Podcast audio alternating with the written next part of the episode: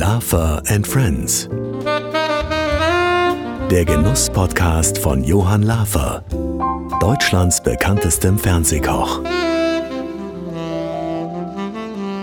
Wir sind zurück mit einer neuen Ausgabe des Johann Lafer Genuss Podcast und damit mit dem Mann, der zu den besten Köchen des Landes gehört. Aus dem wunderschönen Ort St. Stephan im Rosental kommt, aus der Steiermark und ein besonderes Hobby hat. Er ist Hubschrauberpilot. So, jetzt, lieber Johann, haben wir auch mal was über dich verraten und nicht nur über deine tollen Gäste, aber das holen wir jetzt nach, denke ich. Danke, Sabrina. Ich bin ja froh, dass du nicht noch mehr intime Recherchen über mich hier auspackst. Weg von mir und hin zu meinem Gast, einer Dame, von der ich sicher noch was lernen kann in Sachen Talk. Denn sie gehört zu den TV-Moderatorinnen, die seit Jahren ihre eigene Talkshow haben. Und natürlich hat sie noch viel mehr gemacht. Was genau Bediener Dietchen alles beruflich und privat auszeichnet, darfst du uns in einer kurzen Vita mal vorstellen, liebe Sabrina. Natürlich, das mache ich sehr gerne. Bettina Tietjen ist mit ihren Eltern und zwei Schwestern in Wuppertal aufgewachsen. Nach der Schule begann sie dann ihr Studium der Germanistik, Romanistik und Kunstgeschichte in Münster. Danach legte sie los mit ihrer Karriere als Reporterin und Autorin für den RIAS Berlin und den NDR sowie für diverse Zeitungen. Bei RIAS startete sie dann als Moderatorin des Frühstücksfernsehens durch. Es folgten Moderationen für die Aktuelle Stunde im WDR, das Journal der Deutschen Welle und bis heute moderiert sie die Sendung Das im NDR Fernsehen. Ob Talkshows wie die Sendung Stargeflüster mit Eva Hermann oder Talk mit Tietjen im TV, Tietjen talkt im Radio oder auch das Fernsehquiz. Schnell eroberte sie die Herzen der deutschen TV-ZuschauerInnen und gehört zu den beliebtesten Moderatorinnen im Land. Privat hat sie die Demenzkrankheit ihres Vaters verarbeitet. 2015 erschien ihr Buch Unter Tränen gelacht. Mein Vater, die Demenz und ich. Mit Nina Ruge hat sie in der Podcast-Serie Zellfrisch darüber nochmals intensiv gesprochen. Auch ihre Leidenschaft als Camperin brachte sie zu Papier und veröffentlichte 2020 das Buch Tietjen auf Tour, warum Camping mich glücklich macht, zur gleichnamigen TV-Serie Tietjen campt, in der sie an verschiedenen Orten mit Prominenten zum Camping fährt. Sie ist aber nicht nur Moderatorin und Autorin, sondern hat ihr schauspielerisches Talent in einigen Gastrollen in TV-Serien und Filmen bewiesen und 2003 mit Eva Herrmann, Max Rabe und Happe Kerkeling eine Swing-CD besungen. Bettina Tietjen lebt mit ihrem Mann und den beiden gemeinsamen Kindern in Hamburg und ist übrigens passionierte Camperin. Liebe Bettina, ich bin so glücklich, dass du für mich Zeit gefunden hast. Also wirklich toll, toll. Erstmal herzlichen Dank für deine Zeit. Ja, ich bedanke mich, lieber Johann, weil es ist ja für mich auch interessant, mal von dir befragt zu werden, weil sonst ich ja immer dich befrage. Ja, genau. Ich könnte auch schon wieder loslegen, dir Fragen zu stellen, aber ich halte mich zurück. Ja, bitte, bitte. Fangen wir mal ganz von vorne an. Du bist in Wuppertal aufgewachsen. Wenn ich an Wuppertal denke, dann denke ich natürlich äh, an sehr herzliche, fröhliche Menschen, so wie du bist. Hat dich das äh, oder ist das durch deine Kindheit so alles entstanden? Ich denke schon, dass auch ein bisschen Mentalität ist. Also ich habe ja äh, viele Freunde noch da und auch Familie in Wuppertal und Umgebung. Also es ist schon eine sehr offene, direkte und fröhliche Mentalität. Aber ich glaube, in unserer Familie war es nochmal besonders. Also von meiner Mutter kommt das eher. Dieses sehr offene, sehr neugierige auf andere Menschen und die sehr lebensfrohe. Meine Mutter, die war ja, äh, die war so neugierig auf andere Menschen. Wenn man mit meiner Mutter in den Bus stieg, ne, wir, ja. wir wohnten so am Stadtrand, wenn wir in, in den Bus stiegen, um in die Stadt zum Einkaufen zu fahren, dann verwickelte meine Mutter schon den Busfahrer ins Gespräch, sodass der Bus gleich Verspätung hatte. Nee. Weil sie den anguckt und sagte, Sie sehen aber traurig aus. Oder irgendwie sowas, weißt du? Und dann haben die Menschen, fühlten sich gleich motiviert, äh, meiner Mutter was zu erzählen. Ich glaube, das haben wir alle so ein bisschen geerbt, meine Schwestern auch. Hat dir das geholfen, nachher bei deinen ganzen, sagen wir, beruflichen Dingen, diese Neugierde von der Mutter auch ein bisschen übernommen zu haben? Ich glaube ja. Also das ist einfach, ich habe so eine angeborene Neugierde auf andere Menschen und rede einfach gern mit anderen. Und das habe ich natürlich beruflich ganz gut verwertet dann. Du bist mit zwei Schwestern aufgewachsen? Ja.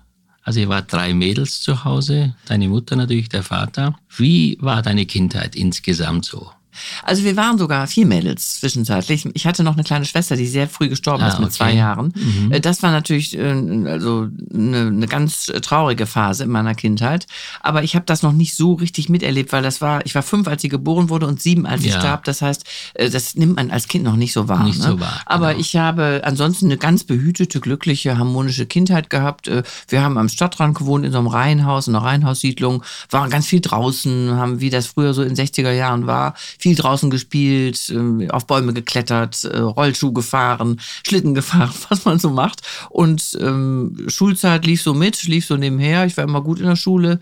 Also ich habe meine Kindheit eigentlich als sehr schön in Erinnerung. Viele Freunde und meine Schwestern immer da, also vor allen Dingen meine jüngere Schwester. Das lief alles ganz glatt. Eine prägende Zeit ist ja auch das, was man als Kind gerne isst oder zu essen bekommt. Wie war deine Mutter mit der Küche? Gut, meine Mutter war eine gute Köchin. Also die hat äh, sich äh, sehr früh schon bemüht, auch mal so Sachen zu kochen, die so ein bisschen außer der Reihe waren. Die war großer Fan von Siebeck. Das Oh. fing ja schon sehr früh an. Wirklich? Damals schon Ja, ja, die war Siebeck? Siebeck-Fan. Die hat alles gesammelt. Es gab in der Zeit doch immer diese Siebeck, Ja, ja, klar, ne, so, klar, so eine klar. Kolumne oder so Rezepte. Und das hat sie alles ausgeschnitten und gesammelt und hat dann äh, so Siebeck-Rezepte gekocht, was außergewöhnlich war, weil da war dann auch mal Knoblauch dabei. Da waren dann so Zutaten, die man noch nicht so kannte. Ne? Und das, ähm, das haben wir, ist natürlich hängen geblieben, weil wir das interessant fanden, meine Schwester und ich. Ich hatte ja auch mal eine Begegnung mit den Siebeck. Der hatte mal in der Zeit so eine Schokoladengeschichte geschrieben und Reinhard Wolf, der berühmte Hamburger Fotograf, hat dann, dann die Fotos gemacht bei Lind in der Schweiz und da bin ich dann mitgefahren als Assistent. Werde ich nie vergessen. Also der Herr Siebeck hat schon, glaube ich, einen sehr hohen Anteil, dass die kulinarische Entwicklung in Deutschland äh, extrem vorangeschritten ist. Auf jeden Fall. Ich habe den auch mal kennengelernt, also in seinem, im Alter dann, ne? war er mal mit seiner Frau bei uns in der Sendung. Habe ich ihm das natürlich auch erzählt, dass meine Und? Mutter ganz früh seine Rezepte gesammelt hat. Der Vater selbst, der hatte wahrscheinlich bei so vielen Frauen keinen einfachen Stand. Äh, Du kann man. das stimmt wohl, ja. Also wir haben den schon, mein Vater manchmal auch so überrollt. Mein Vater war ja äh, Architekt und ähm, hatte auch viel zu tun, äh, war, war beruflich auch öfter mal gestresst. Ähm, also wir haben, obwohl man kann eigentlich nicht sagen, dass wir ihn nur überrollt haben. Er war auch sehr eigensinnig. Also mein Vater hat zum Beispiel sehr viel Wert darauf gelegt, klassische Musik zu hören. Also er liebte vor allen Dingen so Dvorak, Bartok und so anstrengende klassische Musik. Und da wir nur ein Wohnzimmer hatten, saß mein Vater dann immer direkt am Plattenspieler, drehte die Musik wahnsinnig laut und man konnte sich überhaupt nicht unterhalten im Wohnzimmer. Man musste dann flüchten irgendwo anders hin, weil er sagte, nein, bei dieser Art von Musik wird nicht gesprochen. So war mein Vater. Also, Also wir sind schon- mit unserer Mutter in die Küche und haben dann in der Küche gequatscht. Genau. Du bist ja dann von zu Hause weg, bist nach Münster, hast dann äh, Germanistik, Romanistik und auch Kunstgeschichte studiert. Ich meine, das sind ja keine so alltäglichen Fächer, die man heute studiert, oder? Naja, damals, wie soll ich sagen, ich war ja noch in Paris vorher. Ich war ja ein Jahr Au pair in Paris. Da habe ich mich erstmal so ein bisschen orientiert. Ja. Und da war mir schon klar, dass ich auf jeden Fall gerne irgendwas mit Französisch machen möchte. Weil Mhm. ich die Fra äh, französische Sprache liebe und dann natürlich auch sehr gut sprach nach diesem Jahr Au pair. Und dann ähm, habe ich gedacht, okay, also Romanistik möchte ich machen. Dann habe ich ähm, mich eingeschrieben erstmal für semitische Philologie, weil ich so viele äh, nette ähm, Leute, vor allen Dingen junge Männer aus Israel kennengelernt hatte in Paris. Und dann dachte ich, ach, die sind so nett, die Sprache möchte ich gerne lernen. Also Hebräisch war viel zu schwer, habe ich sofort wieder aufgehört. Ja. Und dann habe ich einfach gedacht, ich studiere jetzt was, was mich interessiert, was ich damit dann später mal mache, das wird sich schon ergeben. Und dann habe ich einfach, weil ich äh, sehr gern gelesen habe, habe ich einfach Deutsch dann studiert, also Germanistik. Und Kunst hat mich auch immer interessiert, habe ich diese drei Fächer studiert und es hat sich ja dann tatsächlich was draus ergeben. Paris. Ich meine, ich hatte ja auch das Vergnügen, mal eine Zeit oder längere Zeit dort zu leben. Wie war Paris für dich? Ich meine, das war ja damals im Vergleich wahrscheinlich zu Wuppertal äh, ein Kontrastprogramm, oder? Man kann sagen, es war ein Kulturschock. Ich war, äh, meine Freundin und ich, wir sind zu zweit dahin gegangen. Wir waren Ja. natürlich am Anfang total überfordert von dieser Fülle und vor allen Dingen auch von der Freiheit. Wir waren ja doch relativ, also äh, nicht streng, aber schon sehr konservativ erzogen. Meine Eltern waren auch sehr christlich. Und dann äh, komme ich da in diese Weltstadt und dann konnten wir plötzlich machen, was wir wollten. Das war natürlich sensationell. Wir haben auch das sehr ausgekostet. Wie war es denn mit dem Essen? Weil ich meine, ich sag mal, wahrscheinlich in Wuppertal gab es diese klassische Hausmannskost und da kommst du nach Paris War es jetzt eher Baguette mit irgendwas drauf oder war es schon so ein bisschen auch manchmal im Quartier Latin, in diesem Studentenviertel, mal ein Couscous mit Hähnchen oder sowas? Also es war, wir hatten natürlich nicht viel Geld. Ne? Wir mussten äh, immer sparen als Au-pair-Mädchen. Leider konnte die Mutter meiner Au-pair-Familie überhaupt nicht kochen. Ach, die, Güte. immer, die machte den Tiefkühlschrank auf und sagte, hier, die Kinder kennen nichts anderes. Pizza, äh, Burger, ähm, alles ähm, Fertiggerichte. Sodass ich irgendwann meine Mutter angerufen habe in Wuppertal und gesagt habe, ich kann das nicht mehr sehen, das Zeug. Kannst du mir mal ein paar Rezepte geben? Dann habe ich die bekocht nach den Rezepten meiner Mutter. Die haben mich gefeiert wie eine Sterneköchin, die Kinder. Drei Kinder, ja. Die kannten nichts anderes. Aber das ist ja für Paris ja wirklich Sehr außergewöhnlich. ungewöhnlich. Sehr ungewöhnlich. Die Mutter konnte ein einziges, also die hört mich, ja hört es ja zum Glück jetzt nicht, aber die kann auch gar kein Deutsch, aber die konnte nur Portofeu. Das war das Einzige, was sie kochen konnte. Aber ich habe dann das Glück gehabt, dass die Eltern meiner Freundin äh, uns, ähm, die, die, denen war das sehr wichtig, dass wir auch mal gut essen gehen. Und Mhm. die haben dann uns immer Geld gegeben, dass wir einmal im Monat richtig gut in ein französisches Restaurant gehen konnten. Wie Und alt warst du denn da? 18. Ich war 18. 18. Und dann sind wir beide, haben uns das einmal im Monat richtig was gegönnt. Und ich werde nie vergessen, wie auf der Karte Trip standen. Trip. Das ist Kutteln. Genau. Und wir wussten aber nicht, was das war. Dann haben wir den Kellner gefragt, was sind Trip? Dann hat er uns hat er immer hier so hingezeigt, so an die Seite. Was hat uns versucht zu erklären. Dann haben wir gedacht, wahrscheinlich Steak. Haben wir das bestellt. Und das war, schmeckte, also für unseren Geschmack so ekelhaft, dass wir Ja, das nicht runtergekriegt haben. Haben wir dann hinterher natürlich nachgeguckt im Lexikon, dass das Kutteln waren. Zum Glück aber erst, als wir schon, als wir schon raus waren aus dem Restaurant. Also unsere, die kulinarischen Erlebnisse waren interessant in Paris. Also meine, meine Tante und mein Onkel, die in der Schweiz gelebt haben, die haben immer so Dosen mitgebracht mit Kutteln. Da gab's so Kutteln in Paprikasauce aus der Schweiz, keine Ahnung. Ich habe das damals nicht gewusst, was das ist. Und wenn die zu uns kamen nach Hause in die Steiermark, dann war das für mich immer ein Festtagsessen, weil ich nicht wusste, was das ist. Aber als ich dann wusste, was das ist, Dann mochtest du es nicht habe ich mehr. mir gedacht, um Gottes Willen, um Gottes Willen, um Gottes Willen. Aber gab es sonst noch so äh, typische französische Erlebnisse, die man so wirklich ja einfach, wenn man in Frankreich ist, äh, aufnehmen muss? Also, also jetzt mal so kulinarisch oder allgemein? Generell, generell. Also generell haben wir, ähm, sind wir wahnsinnig viel ins Theater gegangen und ins Kino. Das war äh, für uns ganz, ganz aufregend, weil wir das ja alles nicht kannten. In Wuppertal gab es ein Kino und ein Theater Mhm. und ein Opernhaus. Und wir haben dann äh, in, in diese ganzen kleinen Programmkinos gegangen, haben uns teilweise am Wochenende drei oder vier Filme angeguckt, alles, was wir immer schon sehen wollten. Und dann äh, im, im Comédie Française und alle möglichen kleinen Theater, äh, Theatre, äh, ach, wie die, Café de la Gare und wie das alles hieß. Es gibt ja in Paris unglaublich viele. Ja, ich war gerade noch da vor ein paar Monaten. Nee, wirklich. Un unglaublich viele so kleine Theater auch. So, so Tipps, wo man dann Sachen auch entdecken kann. Also das haben wir ausgekostet bis zum geht nicht mehr. Und dann sind wir natürlich auch viel in Galerien gegangen. Also wir haben uns sehr für Kunst auch interessiert. Also wir haben kulturell äh, wirklich sehr viel aufgeholt, was wir in den ersten le- 18 Lebensjahren nicht hatten. Und natürlich auch äh, Nachtleben. Also wir haben auch ordentlich gefeiert. Also Paris nicht nur die Stadt der Liebe, sondern auch die Stadt der Entdeckungen, kann man so sagen. Ne? Ja, auf jeden Fall. Also das war für uns, äh, für mich eine ganz prägende Zeit, weil, äh, weil ich eben nicht nur diese Freiheit sehr genossen habe und natürlich auch das äh, Flirten mit, mit äh, französischen Jungen. Jungs. Ne? Aber wir wurden ja auch andauernd angesprochen natürlich. Wir haben uns dann immer, wir haben beide angefangen zu rauchen in Paris. Wir hatten die ganze Schulzeit über nicht geraucht und haben uns dann, weil wir das so schick fanden, es gab so Zigaretten, die hießen Saint-Maurice. Das waren so ganz lange, äh, dunkelbraune, dünne, ganz dünne, Ja. ne, so Zigarillos. Und die haben wir, saßen wir im Straßencafé, haben natürlich total geschminkt, weil wir das schick fanden, wie die Französinnen alle geschminkt waren, knallroter Lippenstift, hatten unsere Zigarillos und haben gewartet, dass wir angesprochen werden. Und dann wurden wir natürlich meistens erstmal von denen angesprochen, die wir nicht kennenlernen wollten. und irgendwann aber dann auch von den richtigen. Dann hast du wahrscheinlich schweren Herzens Paris verlassen, bis dann nach Berlin, ja? Nee, dann bin ich nach Münster erstmal. Ich habe dann studiert Münster. in Ach so, Münster. entschuldige, ja, genau, du hast studiert, aber nach Münster bist du dann nach Berlin. Nach Münster bin ich dann erstmal nach New York nochmal, weil ich wollte auch mal gerne New York, also Amerika kennenlernen. Da hatte mein Vater eine Cousine, die lebte da mitten in Manhattan. Ja. Und also die war Amerikanerin, die, also kompliziert. Jedenfalls war die da auch geboren, aufgewachsen, hatte einen riesen Loft und da konnte ich dann äh, hin und da war ich ein halbes Jahr erstmal in New York und habe da auch beim Fernsehen ein Praktikum gemacht. Dann bin ich nach Berlin. Aber sag mal, wie hast du denn da in Amerika eine Chance bekommen, beim Fernsehen ein Praktikum zu machen. Wie geht denn das? Das ging ehrlich gesagt nur über meine Tante, weil die nämlich jemanden kannte. Die kannte die Programmdirektorin von, von so einem PBS-Sender, von so einem öffentlich-rechtlichen Sender, ja. New Yorker Sender. Und die hat mir dann Vorstellungstermin besorgt, weil ich hatte vorher versucht, bei deutschen Zeitschriften, deutschen Fernsehstationen, überall habe ich mich beworben, die brauchten keine Praktikantin. Also da war nichts zu machen. Und da hat die gesagt, ich guck mal, ob ich was tun kann und hat mich dann da untergebracht. Und das war ganz toll. Das war eine Polit-Talkshow und da konnte konnte ich also recherchieren und im, im, so ein kleines Archiv anlegen, dann hinterher auch mit den Gästen, das waren alles Politiker und Journalisten, konnte ich dann so kleine Vorgespräche führen und ähm, Telefon recherchieren. Also habe ich sehr viel gelernt. Waren da Persönlichkeiten dabei, die man in der Öffentlichkeit dann später mal kennenlernen durfte? Äh, also in Amerika auf jeden Fall waren die bekannt, aber das ist halt alles so lange her. So das habe ich auch, her. ich habe das mal recherchiert. Äh, der, der Journalist, der das moderiert hat, den habe ich noch gefunden. Der hieß Jonathan Quitney. Das war ein bekannter äh, Wall Street Journal Journalist. Journalist, ja, der hat das ja. moderiert, aber all die Gäste habe ich alle vergessen. Mhm. So, dann Berlin. Jetzt sind wir da, wo du dann angefangen hast und das interessiert mich, äh, nachdem du ja wahrscheinlich äh, durch die Erfahrung in Amerika in dem Praktikum beim Fernsehen den Wunsch geäußert hast, da möchte ich jetzt weitermachen oder war es anders?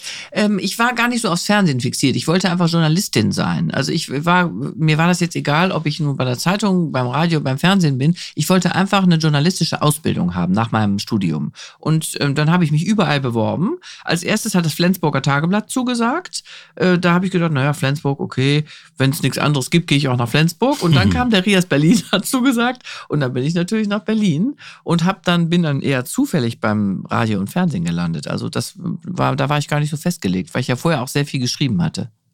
Wenn du die Jetztzeit mit der Vergangenheit vergleichst, wo du angefangen hast, im Fernsehgeschäft gibt es wahrscheinlich krasse Unterschiede, oder? Ja, auf jeden Fall. Ich hatte ja das Glück beim Rias Berlin damals ähm, anzufangen. Das war ein ganz neuer Sender. Also die hatten überhaupt noch kein Fernsehen gemacht bis dahin, nur Radio. Und äh, dann dadurch hatte man sehr viel Spielraum. Also wir hatten, machten das ja alle zum ersten Mal und waren dann äh, mit diesem Frühstücksfernsehen hatten wir ganz viel Freiheit. Also ich hätte auch niemals woanders so früh moderieren dürfen. Ich war ja noch Volontärin, da haben die mich schon äh, beim Radio moderieren lassen, die haben gesagt, Augen zu und durch, du hast eine gute Stimme, mach mal. Und dann fiel plötzlich beim Fernsehen jemand aus, eine Moderatorin, und da haben die mich drei, vier Mal gecoacht und haben die mich auf den Schirm gelassen. Das wäre heute undenkbar. Heute mussten wahrscheinlich 50 Leute zum Casting. Natürlich. Und dann gibt es ein Gremium von wahrscheinlich 20 Leuten. Ja. Und zum Schluss entscheidet dann irgendein Programmdirektor oder wahrscheinlich der Intendant selber, ob dieses Gesicht äh, genau, gewogen genau. ist. Ne? Also das war damals, das war, das war ein wahnsinniges Glück. Aber wolltest du nicht auch Schauspielerin und Sängerin werden? Das wollte ich als Kind mal, ja. Aber habe ich dann schnell gemerkt, dass es nicht mein, mein großes Talent ist. Das, das habe ich, ich habe, glaube ich, eine ganz gute Selbsteinschätzung. Also ich merke schnell, wenn ich etwas nicht kann. Und dann mache ich es auch nicht. Aber also, du hast ja trotzdem bei so ein paar Sachen mit Kerkeling und so weiter da mal mitgemacht. Ja, ne? ja, ich habe mitgespielt beim Großstadtrevier ein paar Mal und äh, Kerkeling hat auch diesen Film gemacht, äh, Ich kandidiere, der, ja, als genau. Horst Schlemmer. Und der, weil wir uns ganz gut verstehen, rief der mich an, sagte, Bettina, hast du nicht Lust, da mitzumachen? Da habe ich gesagt, klar, mache ich. Aber ich merke immer, wenn ich Schauspieler, ich kann das nicht. Ich, mach, ich bin immer ich selbst. Ich kann mich ganz wahnsinnig schlecht verstellen. Also ist eines deiner Erfolge, authentisch zu sein. Also das ist jetzt ja keine, nicht bewusst irgendwie eine nee, Erfolgsmasche nee, nee, nee, oder nee, so. Nee, aber ich meine, es gibt ja ganz viele Leute, ich kenne mich, ich weiß, schau mal, als ich angefangen habe, das begann so, dass sie äh, vom Fernsehen zu mir gesagt haben, also man versteht sie nicht. Sie sprechen zu viel Dialekt und zu schnell. Also können wir mal Sprachkurse machen mit ihnen. Und dann kam der Höhepunkt, dann haben sie mich zur Körpersprache-Seminaren geschickt nach Österreich. Körpersprache? Ja, ja, weißt du, also weil sie offensichtlich das Gefühl haben, dass meine Gestik und Mimik nicht im Einklang dessen ist, wie man sich so verhalten soll. Ich habe es bis heute nicht verstanden. Das habe ich dann auch gemacht. Meine Eltern haben das bezahlt bei Sammy Molcho in Wien. Ein Echt? Ganz, bei Sammy Molcho? Ja, ja, ganz bekannter. Äh, Die kenne ich, ja, ja, ja. Und da war ich bei denen da aber ich muss sagen, es hat dann nichts gebracht. Und dann hat irgendwann mal jemand gesagt zu mir beim Fernsehen, entweder die Zuschauer mögen dich so, wie du bist, oder du kannst jetzt einfach aufhören, dann ist das Thema vorbei. Und das war bei mich so eine, also es war für mich so eine Initialzündung zu sagen, ja, versuch locker zu bleiben, versuch du selbst zu sein. Und ich glaube, das ist ja auch dein großes Erfolgsgeheimnis. Hast du jemals gezweifelt, Moderatorin, äh, dass das das Richtige für dich ist? Also am Anfang war ich verwirrt, weil das äh, dieses Fernsehen ja gar nicht mein Ziel war. Und Ja. ich war, mir war das wahnsinnig lästig, dass man immer äh, so äh, geschminkt wird und frisiert wird und immer darauf achten muss, wie, wie was du auch gerade sagst, was mache ich für Gesten, habe ich saubere Schuhe, Ja, äh, sitzt das genau bei Kleid. mir auch. Das ist- das ist immer so. Dann haben die gesagt, ja, wenn man so sitzt, dann wer, ist alles so verschlossen, man, man, man lässt niemand an sich ran und so weiter. Mir ist es ja gar nie aufgefallen. Ich habe ja gar keine Ahnung, was das Ja, ja, bedeutet. ja, ja. Das ist schon, das war mir auch am Anfang, also das mochte ich nicht so, weil ich da eigentlich, ich möchte gern ich sein. Ich möchte Ja. nicht immer darauf achten müssen, wie ich, wie wirke ich und habe ich die Haare ordentlich und so. Aber da habe ich mich daran gewöhnt, das ist halt der Nachteil. Das ist das Einzige, was mir beim Fernsehen nicht so gut gefällt, dass man eben immer äh, gucken muss, äh, äh, wie sehe ich von der Seite aus, habe ich dick ausgesehen, habe ich faltig ausgesehen, wie war das Licht? Was sind Leute, diese lästigen Dinge? Eigentlich Ja, ist mir ja. das total lästig.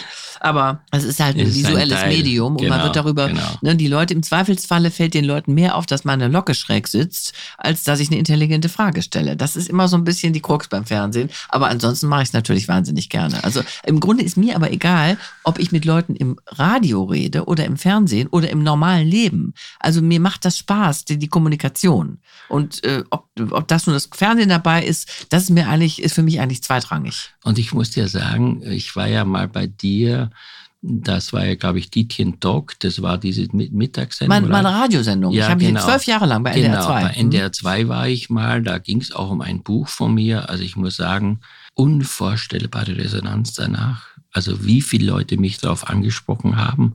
Und das ist ja auch der Beweis dafür, dass das, was du gemacht hast, sehr, sehr beliebt war. Die Leute haben das gehört, die haben das aufgesogen. Dann hat es immer geheißen, du musst zu Tietjen gehen. Wenn du da hingehst, ja, da, da, da, da passiert was. Ja, das ist ja heute natürlich auch etwas anders, weil es viele, viele Sendungen gibt. Man kann das nicht mehr so auf eine Person fokussieren, aber ich glaube, das darf ich sagen, dass du schon also in der Bevölkerung einen wahnsinnigen Beliebtheitsgrad hast, ein Standing hast. Die Leute lieben das, was du machst. Und du hast ja dann auch äh, mit Kochshows angefangen. Das ist ja wirklich das, was jetzt eigentlich gar nicht, gar nicht passt zu der Vorgeschichte.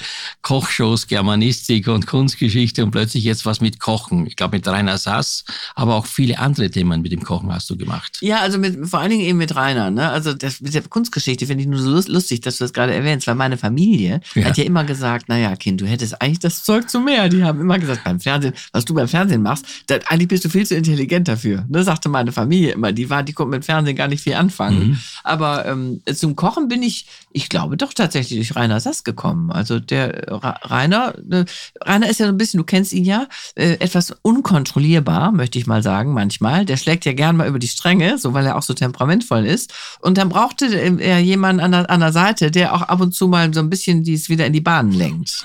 Und da haben sind sie auf mich gekommen. Und da weiß ich noch ganz genau, die erste Sendung, die ich mit Rainer gemacht habe, ich kann jetzt kochen, aber nicht besonders Ja. herausragend, ne? Die erste Sendung mit Rainer, da sagt er, also er hat eigentlich nur geredet die ganze Zeit. Ich habe vielleicht dreimal irgendwie ein Bein dazwischen gekriegt, drei Sätze. Sagt er nach der Sendung zu mir, also bei dir kommt man ja kaum zu Wort.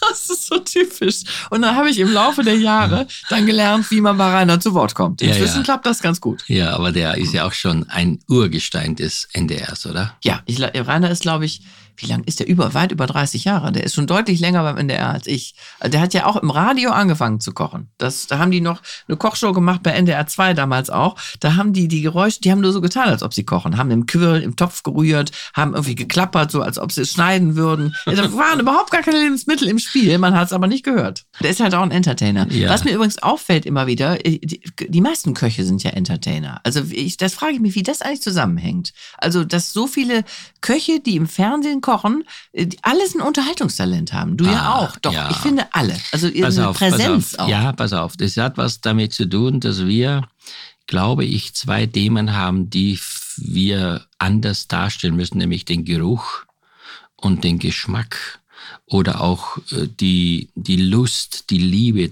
dieses Thema Kochen lebt ja sehr vom Riechen und vom Schmecken. Wenn ich zu Hause koche, habe ich das ja. Jetzt sitze ich vor so einer Mattscheibe, habe ich nichts. Ich habe nur, ich sehe die Bilder und ich sehe die Tomaten, ich sehe auch den Koch, der rührt da. Aber es macht ja wahnsinnig viel an Emotionen aus, wenn ich das rieche oder wenn ich mal zwischendurch probiere. Ja, ja. Und dann sagst, liebe Zuschauer, schaut mal, wie die Tomaten schön aussehen. Denkst doch, du bist beklopft, weil der sieht eh die Tomaten.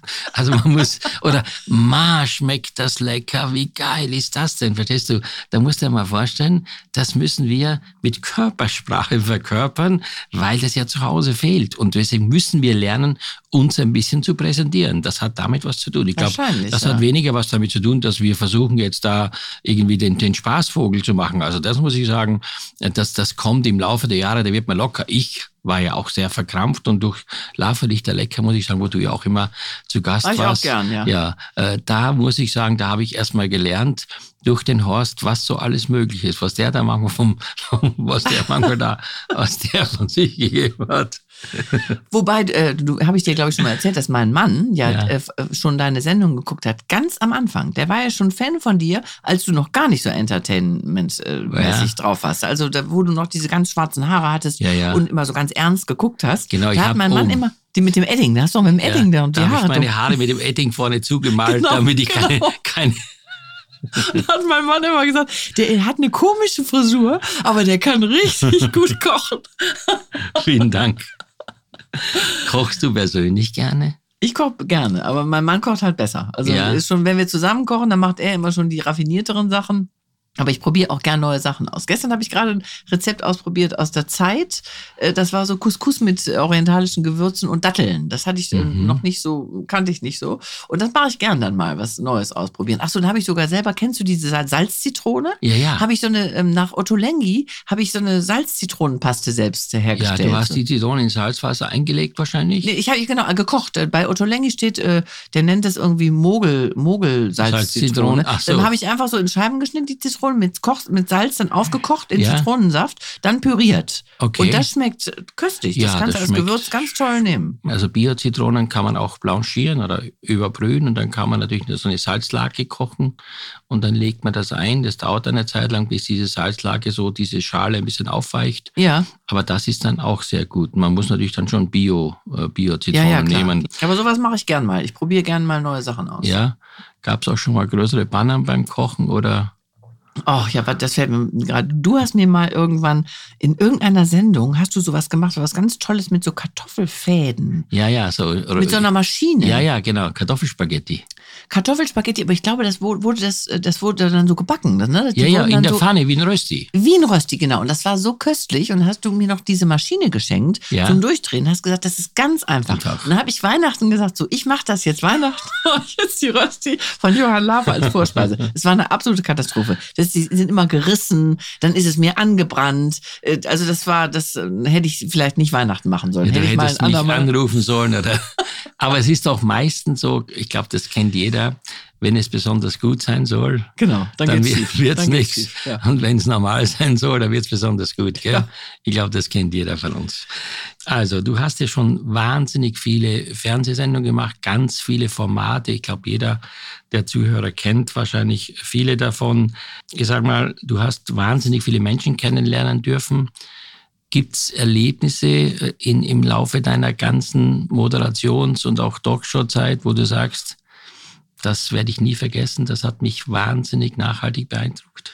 Ganz viele natürlich. Ne? Also bei all den Menschen, das sind ja Tausende, kann man ja. mittlerweile sagen, gab es viele, die mich sehr beeindruckt haben. Natürlich bleiben dann immer hängen diese äh, die ganz Großen wie äh, Peter Ustinov, ähm, Roger Moore, solche äh, Michael weißt Gorbatschow. du eigentlich, dass ich mit Peter Ustinov in Urlaub war? Nein, wo denn? Wir haben den ganz gut gekannt, meine Frau und ich. Ja, den, den fand ich ganz toll. Wir waren, wir waren äh, zusammen zweimal sogar in Buckhead im Yachtclub.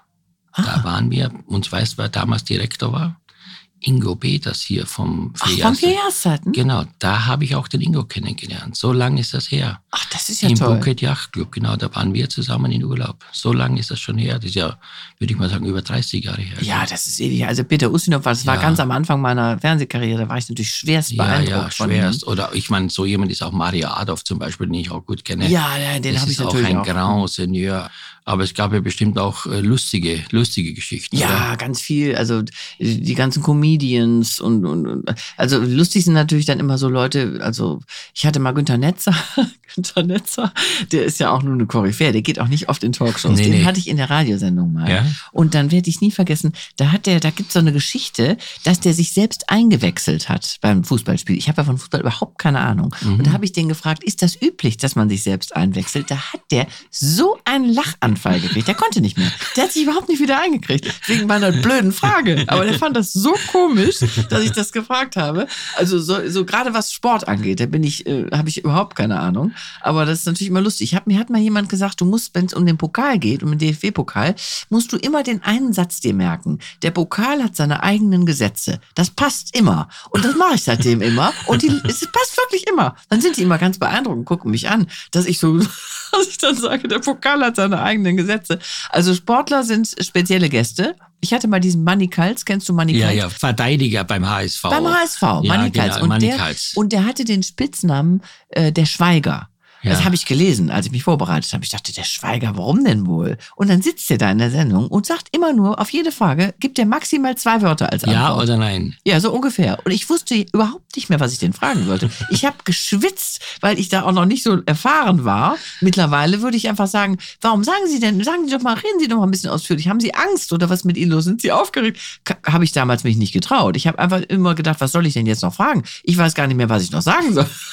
Und der guckte mich immer nur an, sagte immer nur Ja und Nein. Also solche Geschichten, die bleiben natürlich auch dann hängen. Ne? Ja, und bei der NDR Talkshow, wo du ja jetzt ständig ja mit wechselnden Moderatoren zu Gast bist, das ist ja auch ein absoluter Erfolgsschlag, oder? Ja, ja, ich meine, ich habe ja eine, eine lange wechselvolle Talkkarriere hinter mir. Nach Eva kam erstmal Jared Dibaba. Ich hatte ja zig verschiedene Partner. Dann kam Ecker von Hirschhausen, dann kam äh, Alexander Bommes, dann kam Jörg Pilawa, jetzt habe ich jo Johannes Wimmer. Also ich habe schon einige durch. Also das ist aber gar nicht so schlecht, weil man dadurch sich immer wieder neu einstellen muss auf einen neuen Partner und flexibel bleibt. Ne? Also es wird nicht langweilig. Es wird nicht so eine, so eine Routine, äh, dass man schon droht einzuschlafen, wenn man da zusammen im Studio sitzt. Und das finde ich ganz schön. Und dann rotieren wir auch in der NDR Talkshow. Mittlerweile heißt ja alles NDR Talkshow, nicht mehr Tietjen und, so wie es früher hieß. Ja. Ähm, und dann mache ich auch mal die Sendung mit Hubertus, mal mit Barbara. Also wir wechseln, tauschen dann auch mal durch, je nachdem wer gerade kann. Und das hält es auch frisch. Das Ja. macht Spaß, finde ich. Ist auch eine absolute beliebte Sendung. Ich meine, es ist eine so erfolgreiche Talkshow. Ich war schon ein paar Mal zu Gast. Äh, Sehr da, oft. Ja, ja, sehr ne, oft. Da habe ich mich sehr immer wieder gefreut, dass ich da eingeladen wurde. Und ich muss sagen, jedes Mal auch die Gästeauswahl ist faszinierend und auch man lernt da so tolle Leute kennen. Das war immer wieder ein Erlebnis. Ein Thema noch, bevor wir kurz äh, eine kleine Überraschung für dich bereit haben, ist äh, das Thema Musik. Du hattest, wenn ich das richtig in Erinnerung habe, auch ein bisschen eine CD aufgenommen mit Habe Kerkeling, Eva Hermann und Max Rabe. Stimmt das? Swing It hieß die. Das war eine Swing, wir haben so Swing-Klassiker gesungen Ja. und haben uns eben als ähm, Partner dann äh, den Max Rabe und den, den Harpe äh, geholt, ähm, als Prominente eben. Und die haben dann jeweils ein Lied auf dieser CD mit uns gesungen. Und das war also, ich weiß doch genau, äh, gecoacht hat uns damals Jane Comerford. Kennst du die? Jane Comerford, die hat mal äh, mit Texas Lightning beim Eurovision Song Contest Das- gesungen. Mhm. Und ähm, die hat, hat uns ähm, hat praktisch Gesangsunterricht gegeben und uns begleitet. Und die hat irgendwann mal gesagt, Mädels, weil die wusste natürlich, wir können eigentlich gar nicht richtig singen. Wir können so mittel, mittelgut singen. Man kann ja auch heutzutage ganz viel machen mit dem Computer und drehen, dass es so Ja, sich einigermaßen anhört. Und die sagte immer, Mädels, es ist vielleicht eure einzige CD, aber ihr könnt euren Enkeln noch sagen, guck mal, das habe ich gemacht. Ich habe eine eigene CD besungen. Und das stimmt auch. Hast du noch welche zu Hause? Ja, habe ich noch. Ich würde sagen, wir werden jetzt mal unseren Hörern ein paar Klänge daraus präsentieren. Und in der Zwischenzeit hole ich dir was Leckeres, Kleines zum Essen und was zu trinken. Oh, sehr gerne. Cha-cha-cha d'amour. Take this song to my lover. Shoo shoo, little bird. Tell him all my love. Darf ich das auch essen, Johann, oder ist das nur Deko? Nee, das darfst du auch jetzt essen. Das sieht köstlich aus. Ja. Ich finde ja bei diesen kunstvoll arrangierten äh, Lebensmitteln, da weiß man immer gar nicht, äh, möchte man das gar nicht zerstören, aber andererseits möchte man es natürlich auch gern probieren. ja, ne? selbstverständlich. Also mache ich jetzt. Ich, ich probiere mal. ja, ja. So, guten Appetit. Danke, lieber Johann. Ich bin so gespannt. Mm. Mm. Ein Traum. Mhm. Köstlich. Das ist eine schöne, leichte Quarkcreme mit Himbeeren. Und äh, Ich finde einfach, dass diese Frische auch mit der Zitrone, mit dem Baiser wunderbar zusammenpasst. Und jetzt habe ich hier aus dem Breisgau, aus dem Hause Geldermann, einen Rosé-Sekt für uns beide. Also der hat ja auch schon so eine fruchtige Note, auch nach Himbeeren und Erdbeeren. Ja. Und ich bin sicher zusammen, das ist etwas, was hervorragend passt. Mm, der schmeckt aber ausgezeichnet. Wirklich, gell? Ja, also ganz toll. hervorragend, ja. Wie, Ich esse ja auch so gerne, ja, Johann. ich auch. Ich, Ich esse für mein liebe, Leben gern. Nein, pass auf. Ich liebe es einfach, mit netten Menschen zusammenzusitzen, was Schönes zu essen, oder ein tolles Gespräch zu führen. Ja. Das ist wirklich wahnsinnig. Also, auch wenn ich heute unterwegs bin, ich suche mir immer gute Restaurants, genauso auch bei den Getränken. Ich habe gar keine Lust mehr, irgendwie irgendwelche Mengen zu konsumieren, sondern ich möchte was Besonderes, was Erlebnisvolles haben, was mich auch ein bisschen nachhaltig beeindruckt. Weil ich finde, ein Essen ist nur dann gut, wenn man nach einer Woche gefragt wird, was hast du da gegessen? Und man kann da noch eine Antwort geben. Sonst finde ich, das ist nur Nahrungsaufnahme. Ja, das stimmt. Also ich liebe es auch zu essen. Und nicht nur selber das selbstgekochte, sondern eben auch in guten Restaurants. Aber leider mh, kann ich mich auch dann schlecht disziplinieren, weil ich so gerne esse. Ja. Also dieses immer darauf achten, darfst du dies, darfst du das, darfst du jetzt noch ein Stück Brot essen oder nicht und darfst du einen Nachtisch. Das ist, finde ich, so anstrengend. Und deswegen mh, bin ich leider, wiege ich leider auch etwas mehr, als ich möchte. Ja, aber pass auf, ist es nicht so, dass wir uns heute manchmal auch ein bisschen was vorgaukeln? Ich meine, letztendlich ist ja auch das Wohlfühlen äh, wichtig. Und ich habe oft das Gefühl, man, äh, man, man fastet heute und, und, und dann fühlt man sich nicht wohl, obwohl man besser aussieht, offensichtlich. Ist es nicht, also ich kann nur so für mich sagen, natürlich wünsche ich mir auch manchmal 10 Kilo weniger, klar. Aber was nützt es, wenn man dann nicht so richtig glücklich ist oder wenn man sagt, ach, ich kastei mich jeden Tag, ich, ich kann nicht das essen, was ich wirklich essen möchte. Ich denke da mittlerweile ein bisschen anders. Also ich möchte natürlich jetzt nicht aussehen wie die fliegende Tonne, aber wenn ich ein bisschen mehr habe, ich stehe dazu. Ja, ich finde es auch. Also ich finde, dieses sich immer nur kasteien und immer drauf achten und jeden Morgen wiegen und denken, oh nee, ist Mhm. ja wieder ein halbes Kilo zu viel, das ist mir einfach zu anstrengend. Ich sage mir immer, Hauptsache gesund. Genau. Und ähm, Richtig. äh, also äh, natürlich will man nicht auseinandergehen wie ein Hefeteig, Ja, absolut. aber ein bisschen gucken, äh, Ja. so, so, dass es halbwegs noch im Rahmen ein bleibt. bisschen was, wenn ich mal so sagen darf, dass man ein bisschen was zum Festhalten ist. Ja. Ja, mein Mann und ich sind ja ja gleich. Wir essen wir sind beide äh, Genussmenschen. Hast du eigentlich äh, bei deiner Vielseitigkeit an Beschäftigung das immer gut kombinieren können? Familie, den Beruf, zwei Kinder. Das war ja wahrscheinlich auch nicht einfach, oder? Nee, aber ich muss sagen, ich habe natürlich sehr Glück mit meinem Mann, weil mein Mann ja ähm, sich gekümmert hat. Also der hat ja aufgehört zu arbeiten, als wir die Kinder, als erste Kind bekamen und hat sich seitdem, hat sich dann die ganze ähm, Kindheit der Kinder über, hat er sich in erster Linie gekümmert. Das heißt, ich hatte immer meinen Mann als Backup. Ich hatte, brauchte mich nie um Babysitter zu kümmern, brauchte nie ein schlechtes Gewissen zu haben. Die Kinder waren immer gut betreut und ähm, das hat denen auch sehr gut getan, muss ich sagen. Diese Kombination aus Vater und Mutter. Also die hatten den Vater ja mindestens genauso viel wie mich. Wenn ich frei hatte, ich bin ja frei beruflich, habe ich mich natürlich gekümmert. Aber das war sehr ähm, gut, weil die, mein Mann hat die sehr früh zur Selbstständigkeit erzogen. Also ein Mann geht ganz anders mit Kindern um als eine Frau. Dieses Gluckige, dieses Überfürsorgliche, das hatte mein Mann nie. Und deswegen sind die früh selbstständig gewesen. Selbstbewusst und selbstständig. Und ähm, wenn heute was ist, irgendwas mit Geld oder mit Versicherung oder äh, solche organisatorischen Fragen, dann würden die nie auf die Idee kommen, mich anzurufen. Rufen Nee. die immer meinen Mann an, weil das einfach so, mein Mann für diese Dinge immer zuständig Ja, ja, war und klar. ist es bis heute. Jetzt kommen wir zu einem Thema, was wahrscheinlich nicht ganz so erfreulich ist, nämlich über deine Bücher. Das erste davon hat den- das Thema ja Demenzerkrankung deines Vaters. Ja. Das hast du ja geschrieben, um dir selbst, äh, sagen wir mal, eine Befreiung zu verschaffen, weil das für dich so schwer und, und, und wirklich auch belastend war? Oder hast du es einfach geschrieben, um anderen Menschen auch ein bisschen daran Anteil haben zu lassen? Es war eine Mischung, würde ich sagen. Also es war zum einen eine Aufarbeitung der, der ganzen Zeit mit meinem Vater und äh, dann aber auch so ein, äh, das äh, Bedürfnis, ähm, also anderen auch ein bisschen zu helfen und miteinander ins Gespräch zu kommen. Weil ich habe festgestellt, dieses Thema Demenz, vor allen Dingen damals, als das losging mit äh, unserem Vater, äh, war noch gar nicht so in der Öffentlichkeit. Und diejenigen, die betroffen waren, haben auch nicht darüber gesprochen. Aus Scham, aus Unsicherheit. Äh, und dann dachte ich, also ich wurde darauf angesprochen vom Verlag, die hatten äh, mich mal in der Fernsehsendung gesehen, bei Markus Lanz war das übrigens, da hatte ich was erzählt über meinen Vater und hatte erzählt, dass wir auch so gern miteinander lachen. Also trotz der Demenz, dass wir viele schöne Momente auch miteinander hatten. Und da haben die gesagt, Mensch, diese Botschaft, die ist uns wichtig, haben Sie nicht Lust, darüber mal ein Buch zu schreiben, mit diesem Grundton. Deswegen heißt mein Buch ja auch unter Tränen gelacht, weil ich einfach zeigen wollte, es ist eben nicht nur traurig, sondern man kann das Leben auch, äh, wenn man einen dementen Angehörigen hat, kann man trotzdem miteinander das Leben auch noch genießen und sich des Lebens freuen. Und da, deswegen habe ich dann, als mein Vater gestorben war, mich mit meinen Schwestern zusammengesetzt und überlegt und wir haben dann nochmal alles Revue passieren lassen und nochmal die alten Fotos angeguckt und nochmal die ganze Demenzgeschichte so aufgearbeitet. Und dann habe ich mich entschlossen, dieses Buch zu schreiben.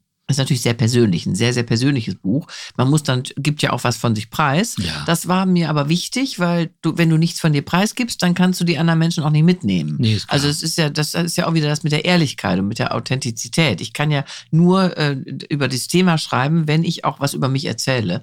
Und das ähm, ist bis heute, ich krieg so berührende äh, Briefe immer noch zu diesem Buch. Und das ist jetzt ja schon, wie lange habe ich das, wann habe ich das rausgebracht?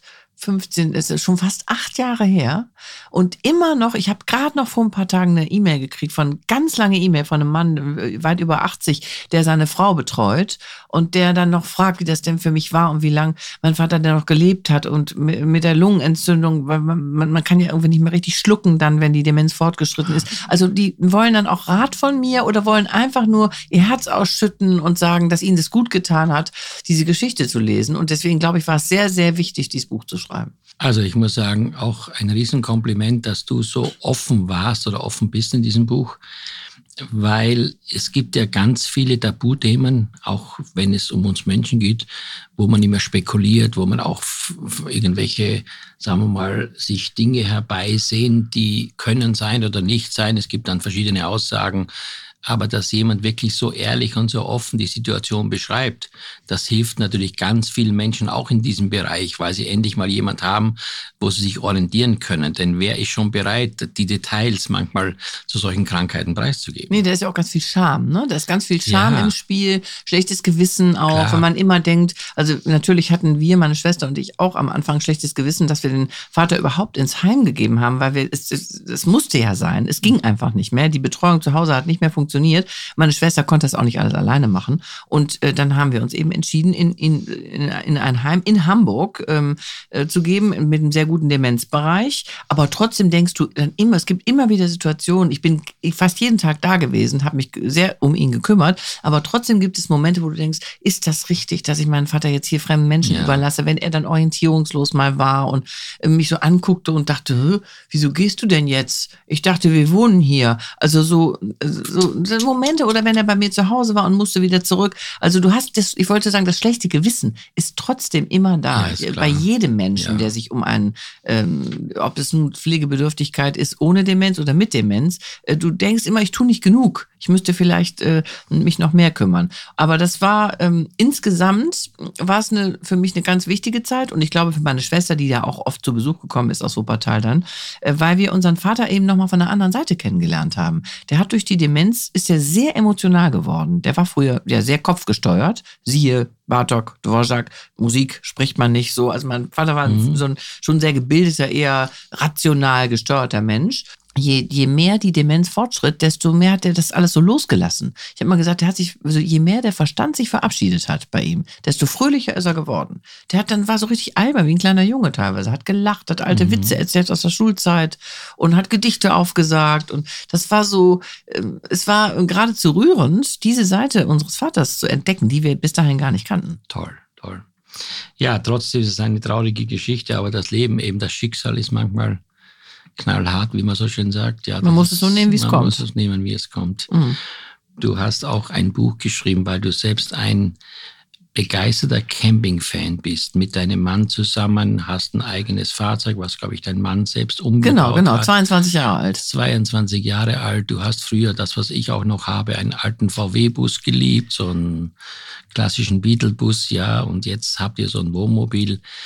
Das ist ja etwas, was bei mir noch gar nicht angekommen ist. Nee, nee. Nein. Ja, das ist so, ich glaube, man, man muss das lieben, äh, das merkt man sehr schnell, ob man so ein Campingtyp ist oder nicht. Also Aber wie stelle ich mir jetzt vor, du fährst jetzt an die Ostsee an einem Campingplatz. Da sind ja, ich sag mal, wahrscheinlich unterschiedliche Zielgruppen, die dort campen.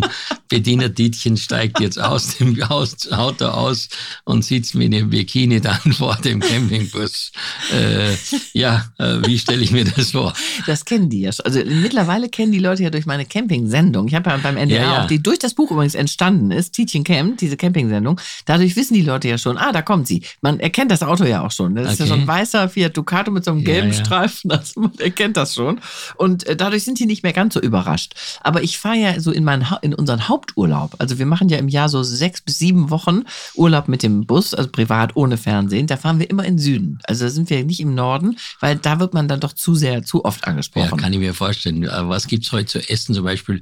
Du hast bei dieser Sendung ja auch äh, mit Jürgen von der Lippe manchmal hast du. Ja, genau, genau. Mit Jürgen von der Lippe, das war auch ein Highlight. Da haben wir dann, wir, wir kochen ja auch gerne. Ich hab, wir haben immer einen Grill dabei. Da haben wir so richtig dickes T-Bone Steak haben wir gegrillt und einen guten Rotwein dazu getrunken. Dann saßen wir, es war in Fehmarn, auf Fehmarn. Vorher hatten wir Stand-Up-Paddeln gemacht. Das kann der Jürgen gar nicht.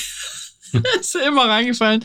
Aber dann haben wir da gesessen und die Sonne ging unter und mit unserem Camping-Klapptisch und den Klappstühlen. Dann sage ich zu Jürgen, Jürgen, kannst du dir so eine schöne Situation, kannst du dir sowas in einem Fünf-Sterne-Hotel vorstellen? Da guckt er mich und sagt, völlig mühelos. Das heißt, ich habe ihn nicht anstecken können mit dem Camping. Also der ist nach wie vor, fährt er, glaube ich, lieber in Luxushotels. Allein Ja. die Toilettensituation, da hat er sich, da konnte er sich gar nicht wieder drüber einkriegen. Aber Weil dieses es- kleine Klo. Ja, es ist ja auch so, ich meine, morgens gibt's ja dann diese Dusch, Duschhäuser da oder wie Ja, es gibt Sanitärgebäude, aber ich muss, ähm, also im Süden muss man ja dazu sagen, wir, wir fahren ja dann an Atlantik oder ans Mittelmeer und bist, du bist immer in, in Strandnähe, da bist du hundertmal am Tag im Wasser. Ich gehe morgens vor dem Frühstück immer schon schwimmen und da ist mir das auch relativ egal, wie dann das äh, Sanitärgebäude, wie die Duschen da Ja, ja, aussehen. klar. Ich Okay. habe meine eigene Toilette immer dabei. Das war mir auch von Ja. Anfang an sehr wichtig, dass ich, wenn das so ist, dass ich da nicht, dass das unappetitlich ist, dass ich mein eigenes Klo habe. Mhm. Aber ich bin auch nicht so zimperlich. Also ich bin, wenn das jetzt alles nicht so super etepetete sauber ist, es gibt ja auch Fünf-Sterne-Campingplätze. Wir haben aber die Erfahrung gemacht, die ganz schlichten Plätze liegen haben meist am schönsten. Also die schönste Lage, das sind immer die Campingplätze, wo nicht, äh, wo, wo es nicht so viel Luxus gibt. Was kocht man denn da? Ich meine, das ist ja doch alles begrenzt, außer dass man den Grill vor der Tür hat. Genau, wir grillen dann viel oder ähm, wir machen dann so Couscous, Salat, äh, alles, was unkompliziert zu machen ist. Und wir gehen natürlich auch essen. Ne? Also es ist jetzt nicht so, dass wir jeden Abend da vor, dem, vor unserem Bus kochen. Wir haben uns jetzt mittlerweile ohne die Kinder, wir sind die Kinder sind ja lange erwachsen, haben wir uns auch angewöhnt, uns irgendwo hinzustellen. Und dann haben wir E-Bikes, dann fahren wir in den Ort und suchen uns ein schönes Restaurant. Ne? Also so, wir haben eine, eine gute Kombination, glaube ich. Wir fahren ja auch immer weiter. Wir bleiben nie lange an einem Ort. Also wir machen dann, wenn wir vier Wochen unterwegs sind, dann machen wir 14, 15 Mal Station und gucken uns immer wieder was Neues an. Ich höre von vielen, die das machen, die sagen, ich fühle mich sehr unabhängig. Ja, ich fühle mich so. frei. Genau. Ich bin flexibel. Ich kann das machen, was ich möchte. Im Hotel hat man doch in der Regel gewisse Normen. Man muss zur bestimmten Zeit aus dem Zimmer, damit es endlich mal aufgeräumt wird oder Genau. was auch immer. Du musst immer ordentlich aussehen, weißt du, du musst immer daran denken, was ziehe ich jetzt an, äh, was und dat, ich, dadurch, dass ich durch meinen Beruf so immer äh, darauf achten muss, wie ich aussehe, dass das Äußere so wichtig ist, liebe ich das im Urlaub, das nicht zu müssen. Also einfach nur die nötigsten Sachen einzupacken, mich nicht zu schminken, äh, so Ballast abzuwerfen und ganz anders äh, mal Ja. zu leben. Und dann fühlt man sich auch nicht so beobachtet. Ich muss dir ganz ehrlich sagen, in einem Fünf-Sterne-Hotel, wo ich ja auch gern mal bin, aber immer nur für ein paar Tage, da fühle ich mich mehr beobachtet als auf dem Campingplatz. Weil die Leute auf dem Campingplatz, die machen ihr eigenes Ding. Ja, ja. Jeder puzzelt vor sich hin. Natürlich wird man auch mal angesprochen, aber äh, so, also das, du bist viel mehr, viel mehr das Gefühl, dass du machen kannst, was du willst. Ja, das ist natürlich dann nicht ganz dieses so eng beobachtete. Ja, Das man ist nicht so dann- im Fokus. Ja, genau, genau. 2022 ein weiteres Buch, also du bist ja wirklich total tüchtig. Ähm, Das Buch heißt Früher war ich Auch mal jung. Ja, äh, ich meine, das kann ich natürlich jetzt überhaupt nicht bestätigen, sondern du bist für mich immer noch jung, attraktiv und wirklich total lebensfroh. Wie kommt das Buch überhaupt zustande? Was willst du denn damit sagen? Also das war ja, äh, beruht auf meinen Tagebüchern. Also ich habe äh, von hm. meinem 14. bis fast 31. Lebensjahr habe ich Tagebuch geschrieben. Und diese Tagebücher habe ich alles immer, in Paris. Äh, also vor Paris schon angefangen, aber in Paris natürlich auch. Ja. Also ich habe alles dokumentiert. New York, mein ganzes Studium über, okay. also ich habe alles aufgeschrieben. Und diese Tagebücher habe ich immer aufbewahrt. Und dann habe ich die, habe ich irgendwann mal gedacht, da müsste man doch was draus machen. Weil man ja auch immer gefragt, wie willst du nicht mal äh, Autobiografie schreiben, was ich natürlich nicht wirklich wollte. Dann habe ich diese Tagebücher gesucht, war ein kleines Drama, weil ich die nicht mehr gefunden hatte, weil ich die irgendwo verstaut hatte und nicht mehr wusste wo. Dann habe ich sie aber gefunden und habe die durchgelesen und da war, standen so interessante Sachen drin, dass ich dachte, da mache ich jetzt ein Buch draus. Und dann habe ich die, mir die Passagen rausgesucht, von denen ich mir vorstellen konnte, dass die auch andere Menschen interessieren, die natürlich auch nicht zu privat und zu intim waren. Und dann habe ich das so gegenübergestellt zu meinem heutigen Leben, habe das kommentiert und habe praktisch mein junges Ich mit meinem heutigen Ich ins Gespräch gebracht. Und das äh, hat äh, sehr viel Spaß gemacht. Und die Lesungen sind immer der Knaller, weil die Leute und, alle sich an ihre Jugend erinnern. Und fühlen. was sind die wesentlichen Unterschiede zu dem? Äh, kann ich dir sagen. Also ich zum einen war ich natürlich äh, wilder und verrückter. Also das, da denke ja. ich immer, Mensch, da ist noch Luft nach oben. Da könnte man doch heute mit über 60, kann man da auch mal wieder was Verrücktes machen. Das sage ich immer zu meinem Mann. Ich sage, lass uns doch mal was Unvernünftiges tun. Und er, er, hat immer Angst. Der denkt dann, was kommt denn jetzt? Was will sie denn jetzt? Sag ich mal, ja mal draußen schlafen oder ja, irgendwas. mal am ne? Rathausmarkt in Hamburg campen. ja, dann, also sowas. Und dann ist mir aber auch ganz stark aufgefallen, dass diese junge Frau, die ich mal war, sehr nachdenklich war. Die war, hat sich über ganz, ganz viele Dinge Gedanken gemacht und Sorgen gemacht. Ich hatte auch Zukunftsängste. Ich hatte immer das Gefühl, ich werde nie den richtigen Mann finden. Also das, die große Liebe, die Suche nach der großen Liebe, die hat mich sehr umgetrieben. Die spielte eine große Rolle in meinen Tagebüchern. Ich habe mich andauernd neu verliebt, immer in den Falschen. Also das, das, das waren so Geschichten, die hatte ich komplett vergessen. Also meine, meine ganzen äh, innersten Gedanken übers Leben und den Sinn des Lebens und die große Liebe und so, das, äh, das habe ich alles sehr schön und äh, gut eigentlich äh, sorgfältig formuliert. Und na, diese, dass diese Passagen habe ich dann eben in das Buch reingenommen. Kann es sein, dass Menschen, die in der Öffentlichkeit stehen und sagen wir mal auch äh, zu Erfolg quasi verdammt sind, dass es in der Regel sehr nachdenkliche, sensible Menschen sind? Ich glaube, die meisten Menschen haben diese beiden Seiten. Das stelle ich bei meinen Gästen auch immer fest. Also gerade die, die, ähm, die sehr lustig sind und immer ja. eingeladen werden, weil sie Stimmung in die Bude bringen ne, und Witzchen machen und heiter sind, die haben auch immer eine nachdenkliche und äh, auch ernste Seite. Also wenn man H.B. Kerkeling zum Beispiel so sieht, ja. da muss ich sagen, was der mit dem Horst Schlemmer da macht, das ist ja wirklich phänomenal. Aber wenn man den als Person begegnet, hat man genau das Gegenteilige als Eindruck, dass ja. er sehr zurückhaltend und fast schüchtern ja. oder fast, fast bescheiden ist. Ist das schon, schon ja. extrem, oder? Finde ich bei Haber auch ganz auffällig. Das, das ist eher ein, ist ein ganz, ganz ernsthafter, sehr nachdenklicher Mensch. Mhm. Ähm, aber die, der braucht vielleicht das, das eine und das andere. Also genau. es ergänzt sich ja immer diese beiden Seiten. Richtig. Und äh, bei mir weiß ich nicht. Ich glaube, natürlich habe hab ich auch eine äh, nachdenkliche Seite. Ich äh, denke aber über das Leben nach. Aber damals ist, ähm, also ist mir mir aufgefallen, war das noch stärker ausgeprägt. Äh, ich glaube einfach, dass auch ein junger Mensch, der das Leben noch vor sich hat, natürlich auch nicht weiß, was kommt und man hat noch nicht die Lebenserfahrung. Deswegen hat man auch diese Ängste. Und die legen sich ja irgendwann, wenn man seinen Weg gefunden hat. Und ich muss auch sagen, zu einer Ernsthaftigkeit gibt es ja, und das finde ich so toll bei dir, viele ehrenamtliche äh, Beschäftigungen. Du engagierst dich ja schon seit 2009 als Botschafterin der Deutschen Gesellschaft zur Rettung Schiffsbrüchiger. Dann hast du was mit der McDonalds Kinderhilfe zu tun. Du bist genau. Schirmherrin äh, eines Hauses in Kiel, äh, dann de, de von DRK Hospiz in Hamburg und so weiter. Ja, genau, das, das Hospiz, ist, das mache ich ja schon fast zehn Jahre auch, ja, diese Schirmherrschaft. Das ist mir das auch sehr wichtig. Das ist dir auch sehr wichtig, weil du damit auch zeigen möchtest, dass man nicht nur die Sonne des Lebens immer genießen kann. Genau, weil ich äh, finde, wenn es einem gut geht im Leben und ich habe äh, viel Glück gehabt und also haben haben ein sehr schönes Leben und ich finde, dann ist es geradezu auch eine Verpflichtung, auch was abzugeben, auch mal zu sagen, ich gucke mir an die Menschen, kümmere mich um die Menschen, denen es vielleicht nicht so gut geht, weil sie ein krankes Kind haben, weil sie sterbenskrank sind, ähm, äh, solche solche Schicksale, die da, darum mich damit zu beschäftigen, ist mir wichtig, um einfach auch zu sehen, wie das Leben auch sein kann. Und in diesem Hospiz, da bin ich äh, sehr gern, weil das so eine, man denkt ja immer, wenn man noch nie in einem Hospiz war, das ist was ganz Trauriges, da wird gestorben, da wird geweint. Und das ist ja gar nicht der Fall, äh, natürlich auch der Fall, Ja. aber wenn du in so ein Hospiz reinkommst, also in das, äh, wo ich in erster Linie bin, das ist eine ganz warmherzige, ähm, auch äh, lebensfrohe Atmosphäre, weil die Menschen, die da sind, äh, einfach das, die Zeit, die ihnen noch bleibt, auch gerne genießen möchten. Und äh, alle, die da arbeiten, tun auch was dafür, dass sie das können. Und deswegen gehe ich da gern hin, wenn wir essen zusammen, wir machen ein Sommerfest, da wird gesungen und äh, das ist immer, empfinde ich immer als sehr schön. Ich schätze das so sehr an dir, dass du nicht nur die eine Seite nach außen verkörperst, sondern dass auch wirklich ja, der Mensch Ja. Mir gegenüber sitzt. Für mich ist es auch eine, eine wichtige Ergänzung zu meinem ähm, Beruf. Also ich, ich rede natürlich, ist, man fühlt ja auch ernsthafte Gespräche auch im Job, aber es ist schon Showbusiness, alles Showbusiness, Ja, alles so ein bisschen auch immer Schein und Sein. Ja, ne? und du weißt auch nicht immer, ob jeder das entweder macht, um sich gut zu verkaufen, ob wirklich das Genau. dann ernsthaft gemacht ist. Das kommt ja manchmal dazu. Es gibt ja auch Leute, die sich sehr gut verkaufen können. Ja, ja, genau, Mit genau. We aus wenig viel machen können gibt's ja auch. Das ist ja, glaube ich, in der Branche manchmal der Fall.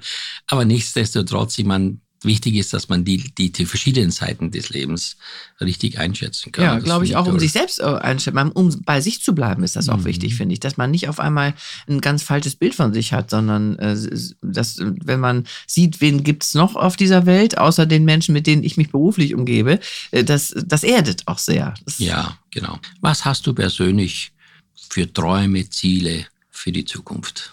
Also ich lasse ja immer das Leben so auf mich zukommen. Ich bin plan ja nicht so lange im, im Voraus. Das finde ich immer, das, das macht nicht so viel Sinn, weil du weißt nie, was kommt und wie sich das Leben entwickelt. Aber ich bin mit dem, was ich mache, eigentlich momentan sehr zufrieden. Mit meiner Camping-Sendung, da planen wir jetzt ähm, ähm, was ganz Neues. Wir wollen nämlich mit einer Gruppe von Prominenten, sonst bin ich ja immer nur mit einem äh, Gast Ja. unterwegs, wollen wir so einen Roadtrip machen. Wir wollen also am Stück mindestens eine Woche wollen wir durch Deutschland reisen. Also Dschungelcamp So mit, Dschungelcamp auf vier Rädern. mit, mit Also, Mädchen. Das, sowas, da freue ich mich drauf. Aber da komme ich, also wenn jemand einen Koch braucht, ja, dann melden Sie sich bei mir. Das kann ich zumindest. Also das, sowas, äh, da, da freue ich mich drauf. Und ansonsten will ich, schreibe ich natürlich, ähm, habe ich so Weitere Pläne Bücher? für ein neues Buch. Äh, Ja. Da, da weiß ich, möchte ich aber noch nicht so, ist noch Nee. nicht so spruchreif. Ich schreibe ja sehr gern. Und ansonsten viele, viel Reisen. Also mein Mann und ich haben äh, mehrere Ziele. In Neuseeland wollen wir auf jeden Fall, mit dem Wohnmobil natürlich auch, dann mit dem Gemieteten wollen wir machen. Und äh, ja, mal sehen, was so sich noch so anbietet. Ja, auf jeden Fall großartig. Ich wirklich, ich finde dich, ich schätze dich so sehr. Du bist eine wunderbare Frau. Ich habe jetzt noch zwei Fragen, die immer gestellt werden zum Schluss. Ja. Die erste Frage ist natürlich die Frage, was würdest du mitnehmen auf eine einsame Insel?